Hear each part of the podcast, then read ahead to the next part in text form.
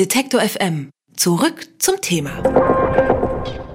Ärger liegt in der Luft im politischen Berlin. Vielleicht sogar ein ganzes Jahr haben Hacker im bisher als sicher geltenden Netzwerk des Bundestages herumgeschnüffelt. Seit drei Monaten wissen die deutschen Behörden davon, aber nur wenige Menschen wurden darüber informiert. Heute nun haben Sicherheitsbehörden und Regierungsvertreter das Geheimdienstkontrollgremium des Bundestages informiert und offenbar dauert der Hackerangriff noch an.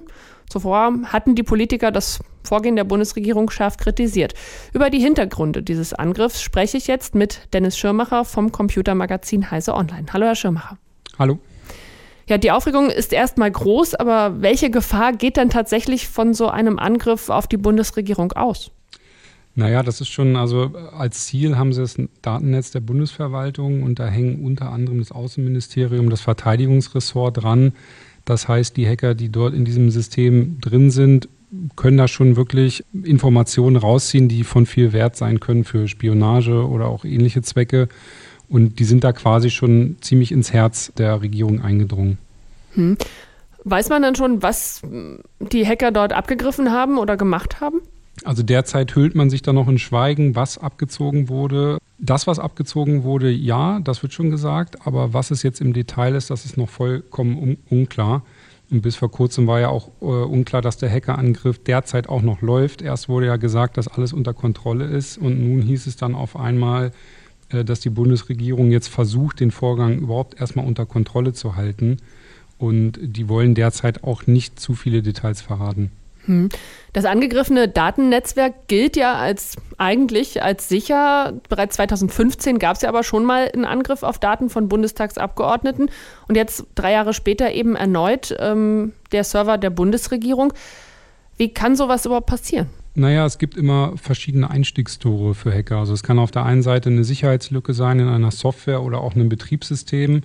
Die Lücke kann man dann oft aus der Ferne, also über das Internet einfach ausnutzen und dann dort in das System reinkommen. Äh, oft ist das schwache Glied äh, in der Kette aber auch ein Mitarbeiter, der zum Beispiel eine richtig gut gemachte, äh, gefälschte E-Mail bekommt, wo er vor irgendeinem Hintergrund, der legitim erscheint, auf einen Link klicken soll. Und ähm, nach dem Klicken auf den Link kann es dann oft schon zu spät sein und dann kommen die Hacker in das System. Das heißt, äh, die Administratoren von den Netzwerken müssen nicht nur die Sicherheitsupdates auf aktuellem Stand halten, man muss unbedingt auch Mitarbeiter in Sicherheitssachen schulen. Hm, Sie haben es schon gesagt, Herr Schumacher, der Angriff läuft offenbar noch. Warum ist das so schwierig, wenn man ihn dann erkannt hat, den zu stoppen? Naja, das gibt mehrere Gründe. Also es kann schon sein, dass sich die Hacker so tief in dem System eingenistet haben, dass man die wirklich nicht rein aus technischer Sicht so ohne weiteres dort rausschmeißen kann. Die können sich da zum Beispiel Hintertüren installieren, sodass sie auch immer noch auf das System zugreifen können. Und die verankern sich dann so tief in dem Netzwerk, das ist ja auch eine äußerst komplexe Angelegenheit, dass man erstmal überhaupt gucken muss, wo sind die wirklich überall drin. Und das wird ja derzeit jetzt noch ausgelotet. Und das kann schon eine ganze Zeit lang dauern. Kann man dann zumindest dafür sorgen, dass ähm, dort in diesen Hintertüren nicht mehr so brisante Daten hinkommen? Naja, das müssen, müssen die Zuständigen jetzt erstmal klären. Ne? Mhm. Erstmal müssen sie gucken, wo die überhaupt waren, welche Daten äh, dort eventuell abgezogen worden sind. Und dann muss das natürlich noch effektiver äh, abgesichert werden. Es hieß ja zunächst, dass ähm, ja der Angriff bekannt äh, war, zumindest seit Dezember, und dass die Hacker sozusagen beobachtet wurden. Die Abgeordneten und auch ja die im parlamentarischen Kontrollgremium haben davon nichts gewusst. Ist das jetzt eine Strategie, die wirklich stimmt, oder will man sich da ein bisschen rausreden? Ja, das ist schwierig, weil äh, solche Fakten rauszukriegen, vor allem in so einem Fall von einem Hack oder auch als der Bundestag gehackt wurde vor einiger Zeit, das wurde jetzt so auch nicht zu 100 Prozent aufgeklärt. Und derzeit, naja, ich weiß nicht, ob sie sich rausreden. Derzeit wird ja gesagt, zu viele öffentliche Details wären quasi eine Warnung für die Angreifer, die ja noch im System drin sind. Aber dass zum Beispiel Abgeordnete erst aus den Medien quasi über diesen Vorfall erfahren, über diesen Hacking-Angriff, der ja auch noch läuft, ja, das ist eigentlich auch nicht okay. Ne? Das sollte dann intern schon so kommuniziert werden, äh, dass die dann schon intern besser Bescheid wissen einfach. Hm. Das heißt, Sie können sich auch nicht erklären, warum da jetzt ähm, so viel Stillschweigen gewahrt wurde? Nee, keine Ahnung. Es gibt nun Hinweise, dass äh, die Gruppe APT28 hinter den Angriffen stecken könnte, muss man sagen. Die wiederum oder der wiederum werden Kontakte zur russischen Regierung nachgesagt. Das ist alles sehr ominös. Was ähm, ja, halten Sie von diesen Verbindungen, möglichen Verbindungen nach Russland?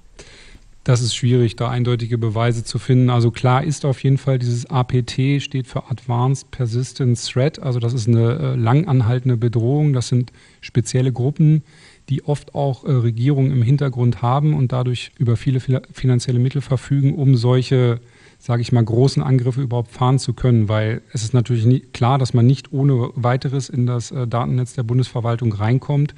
Da steckt schon einiges an Know-how und viel Zeit und auch Geld dahinter.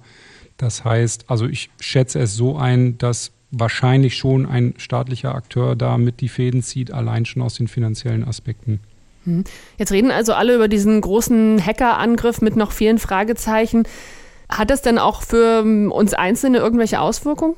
Das ist schwierig zu sagen. Man muss ja natürlich erstmal wissen, was abgezogen wurde, was in dem System konkret angestellt wurde. Ansonsten kann man natürlich auch als Privatmensch sollte man definitiv immer sein System auf dem aktuellen Stand haben und Sicherheitsupdates installieren, weil es gibt ja auch genug Erpressungstrojaner und äh, Online-Banking-Trojaner und so weiter, die auch auf, es auf private Leute abgesehen haben. Deswegen muss man sich natürlich auch privat schützen. Hacker haben die Bundesregierung angegriffen. Wer dahinter steckt und was das für ja, Deutschland auch bedeuten könnte, darüber habe ich mit Dennis Schirmacher gesprochen. Er schreibt für das Computermagazin Heise Online. Herzlichen Dank.